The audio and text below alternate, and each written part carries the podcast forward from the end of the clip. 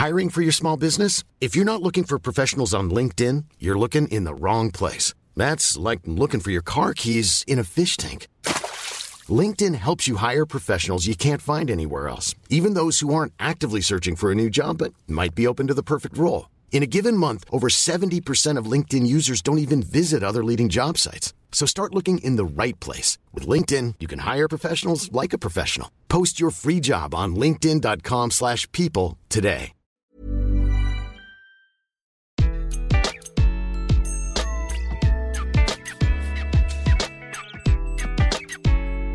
Bonjour, je suis Gaël Châtelain-Berry, bienvenue sur mon podcast Happy Work, le podcast qui va vous envoyer de bonnes ondes pour aller travailler.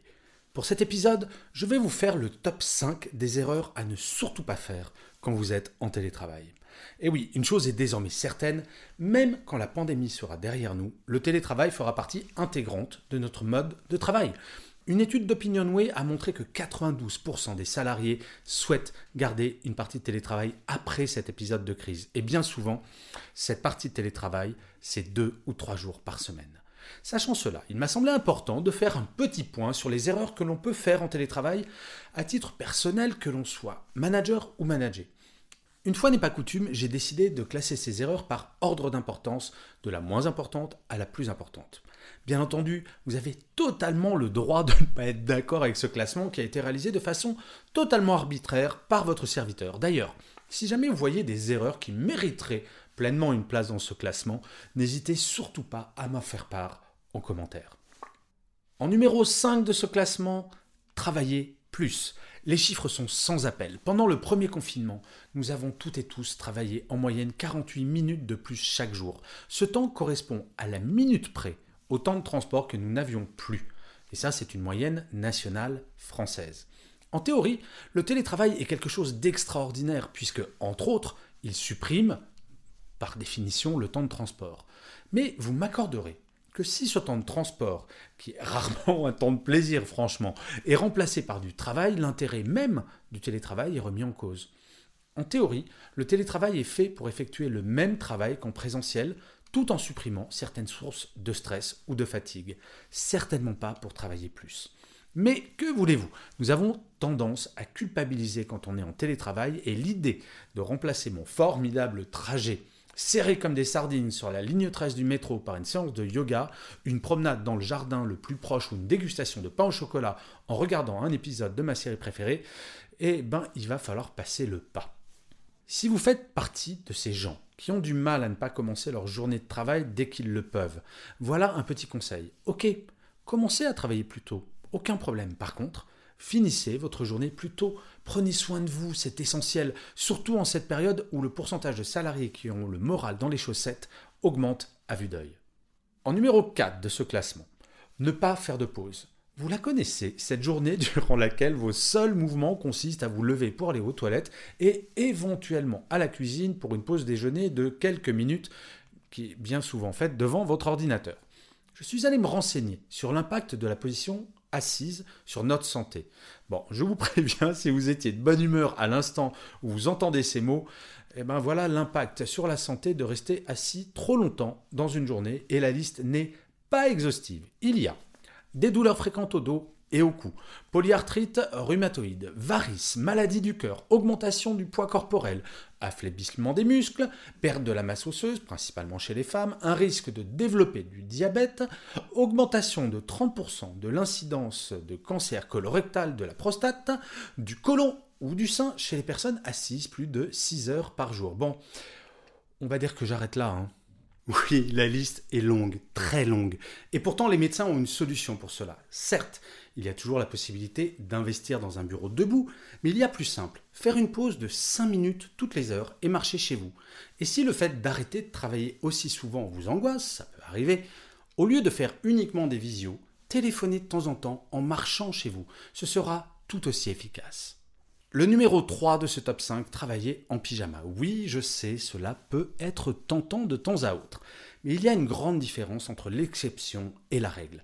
Nos rituels pour aller travailler ont leur importance d'un point de vue psychologique. Ils nous permettent de faire une séparation claire entre notre vie personnelle et notre vie professionnelle.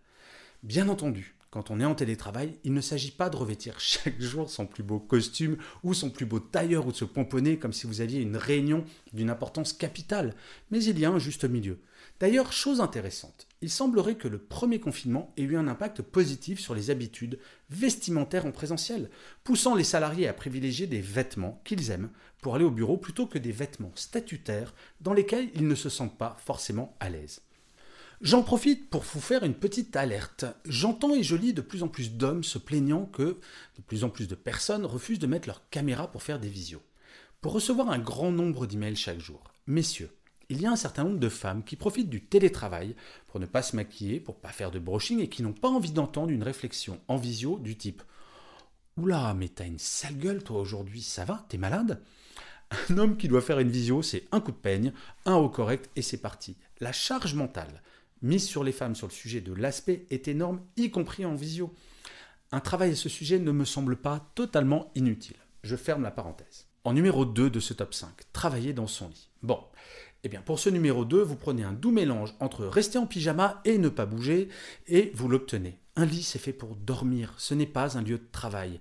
Beaucoup d'études ont montré que si votre cerveau associe l'endroit où vous dormez avec le travail, votre sommeil sera perturbé par la suite. Et oui, après tout, pourquoi ne pas faire un petit email à 23h avant d'aller rejoindre Morphée? Si vous voulez avoir un sommeil reposant, vous devez vous interdire la présence d'un écran dans votre lit, que ce soit un ordinateur ou un smartphone.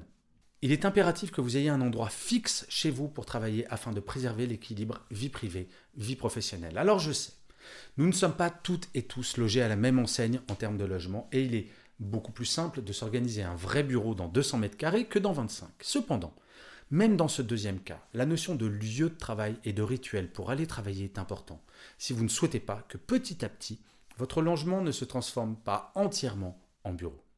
Et enfin, le grand gagnant de ce top 5, le numéro 1, faire beaucoup plus d'emails pour prouver que l'on travaille. Eh bien non, désolé.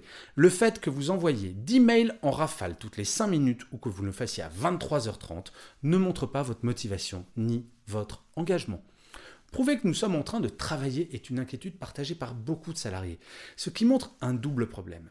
Le premier problème, c'est que le sujet n'a clairement pas été abordé ouvertement au sein de l'équipe par le manager. Il faut impérativement mettre au clair que l'implication de l'équipe ne sera pas mesurée à l'aune du nombre d'emails envoyés, mais à celle du nombre d'objectifs atteints. Encore faut-il définir ces objectifs. Le présentéisme par email est la forme numérique du présentéisme en présentiel que nous détestons, soyons honnêtes. La mise en place d'un fonctionnement par objectif permet d'éviter ce travers. La deuxième chose que cela montre, c'est que le sujet de la confiance n'a clairement pas été abordé dans l'équipe. Le management doit exprimer clairement ce qu'il attend de son équipe et surtout rassurer celle-ci sur le fait qu'il n'a aucun doute sur son implication. Alors, pourquoi ce point est le grand vainqueur de ce classement? En fait, c'est parce qu'une fois que la pandémie sera derrière nous, espérons dans pas trop longtemps, son effet sera amplifié. Si je suis le ou la seule de l'équipe en télétravail, inconsciemment, je vais avoir peur que les autres, qui sont en présentiel, pensent que je suis en train de me la couler douce devant Netflix. Le télétravail est une véritable chance, je vous l'assure. Alors ok, pour beaucoup d'entre nous, c'est un peu particulier actuellement puisque c'est imposé. Cela étant dit, imaginez un monde sans le Covid. Imaginez que vous puissiez choisir la quantité de télétravail que vous pouvez prendre chaque semaine de façon totalement autonome en fonction de vos impératifs personnels. Comme je le disais en introduction, 92% d'entre nous souhaitons du télétravail et plus de 50% souhaitent avoir entre 2 et 3 jours chaque semaine. C'est beaucoup et c'est très bien, si tant est que ce télétravail soit effectivement bien vécu et surtout qu'il soit optimisé.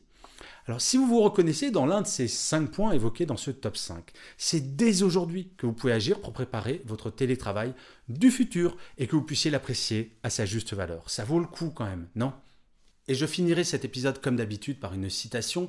Pour celui-ci, j'ai choisi une phrase de Jacques Dutronc qui disait Le travail paie dans le futur, la paresse, elle, paie content. Je vous remercie mille fois d'avoir écouté cet épisode de Happy Work ou de l'avoir regardé si vous êtes sur YouTube. Je vous dis rendez-vous au prochain et d'ici là, plus que jamais, prenez soin de vous.